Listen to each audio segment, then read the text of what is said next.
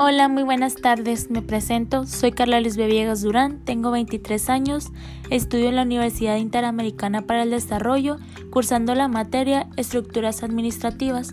Llevaremos a cabo el proceso de descentralización de la autoridad como parte del cambio de una estructura administrativa.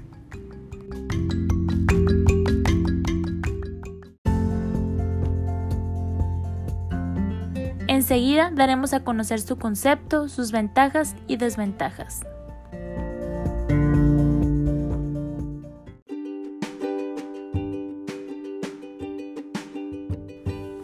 Es un tema muy importante ya que si una empresa es mal manejada puede ocasionar la quiebra.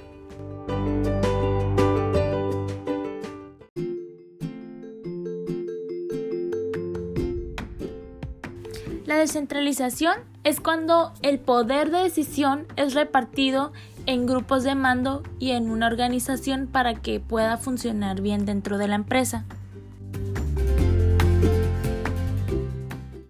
La descentralización en la administración es la manera organizativa que permite la delegación de autoridad a niveles inferiores, o bien sean confiar determinadas actividades administrativas a secciones que no guardan una relación jerárquica con la administración central.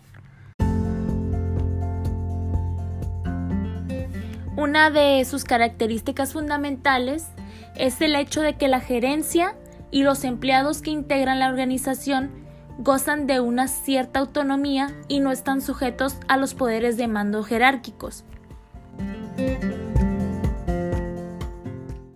En una organización descentralizada se alcanzan a ejecutar acciones con mayor rapidez a la hora en que vayamos a resolver problemas, ya que pues tenemos un número mayor de personas que asisten con información para tomar decisiones y así los empleados se sienten más motivados e incluidos en las decisiones que van a afectar pues su vida laboral.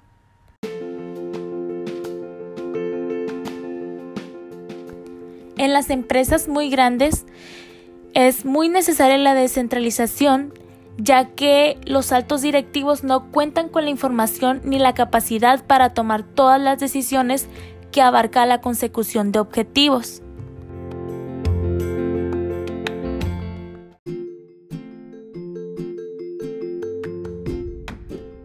Actualmente, la Administración se ha esforzado mucho en que las organizaciones sean más flexibles y responsables.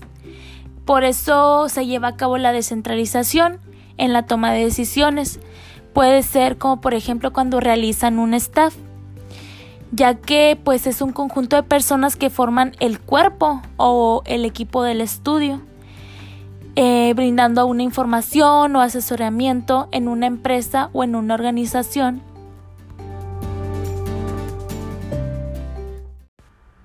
y así poder alcanzar los objetivos. La descentralización siempre se caracteriza por ejercer una autoridad funcional o dividida basada en el conocimiento en el cual se expande a toda la organización.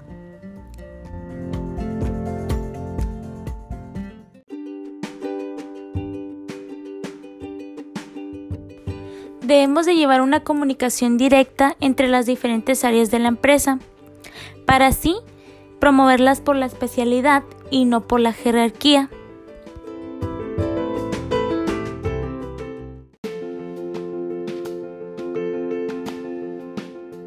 Gracias a la descentralización, permitimos que una organización con niveles inferiores examinen en detalle las decisiones que toman cada uno en diferentes áreas.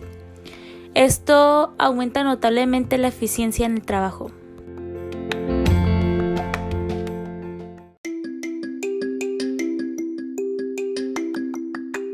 Alguna de las ventajas de la descentralización es que pues las decisiones se realizan con mayor rapidez por quienes ejecutan cada una de sus acciones dentro de sus áreas específicas.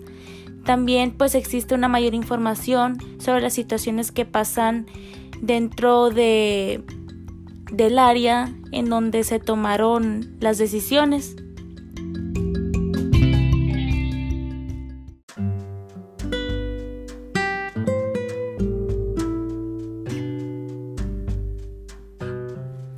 Se mantiene una alta motivación ya que los administradores de los niveles medios tienen una mayor participación sobre la toma de decisiones.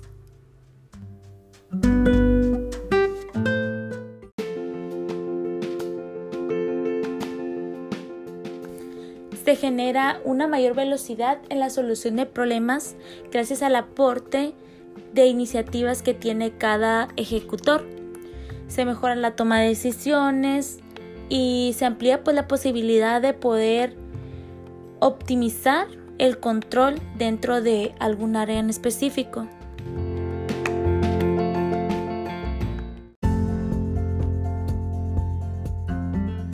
Podemos mejorar la calidad de las decisiones ayudando pues a los directivos ante el exceso de trabajo que algunas veces tienen cuando están tomando decisiones muy difíciles y a la misma vez pues podemos aumentar la eficiencia aprovechando el tiempo y la amplitud que tiene cada funcionario.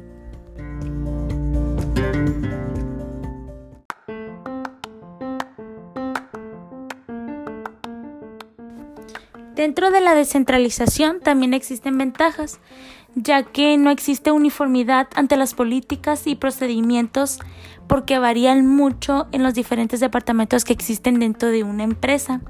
También podemos tener un mayor costo en entrenar a los administradores intermedios o algunas veces puede suceder que se presenta una falta de información o coordinación entre los diferentes departamentos de cada, de cada área en específico de la empresa.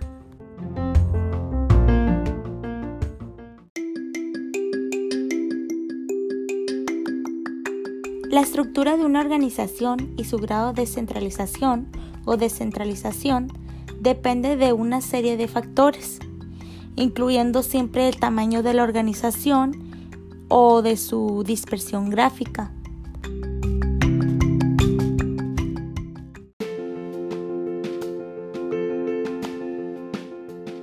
Dentro de una empresa también siempre se va a llevar a cabo la centralización Aquí es donde se toma decisiones en manos de, de pocas personas, ya que esa decisión es a nivel como a menor importancia, porque todos los demás temas y acciones en el nivel inferior van a estar sujetos a la aprobación de una alta dirección.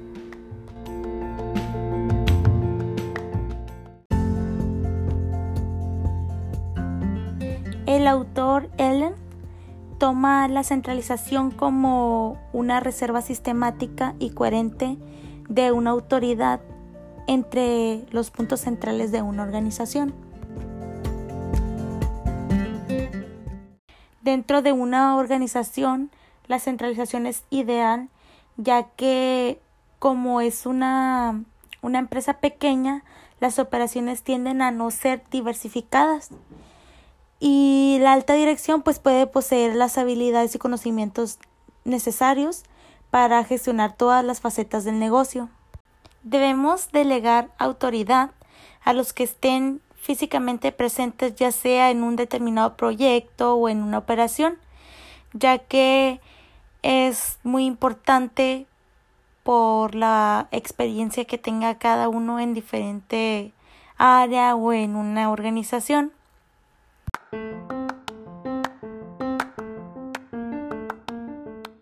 La delegación es uno de los aspectos más importantes que tiene un jefe, ya que si él mismo no sabe delegar o no delega adecuadamente, seguramente en sus resultados no, no serán como él los esperaba.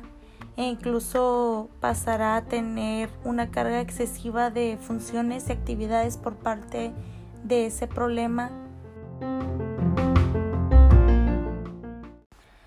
proceso de delegación siempre tiene que ser ejerciendo una autoridad adecuada que permita una distribución equitativa, que no sea estresante para las personas hacia las cuales estamos dirigiéndonos.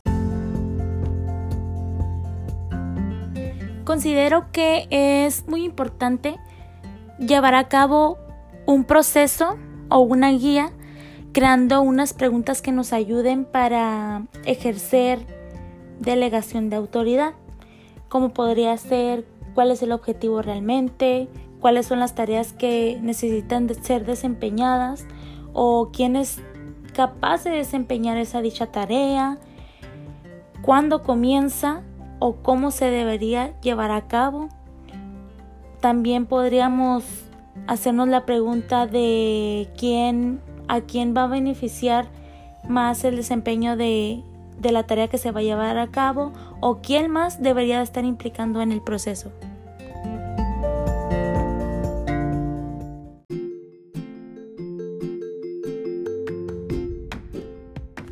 Debemos estudiar con delicadeza los elementos relacionados con factores internos y externos que nos permitan una descentralización eficaz.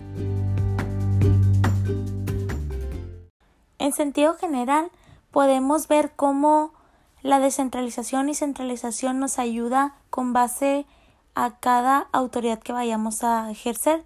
Depende el área en específico en el que la vayamos a, a implementar o depende hacia determinados casos en el que se vaya a requerir, requerir dentro de un área en específico.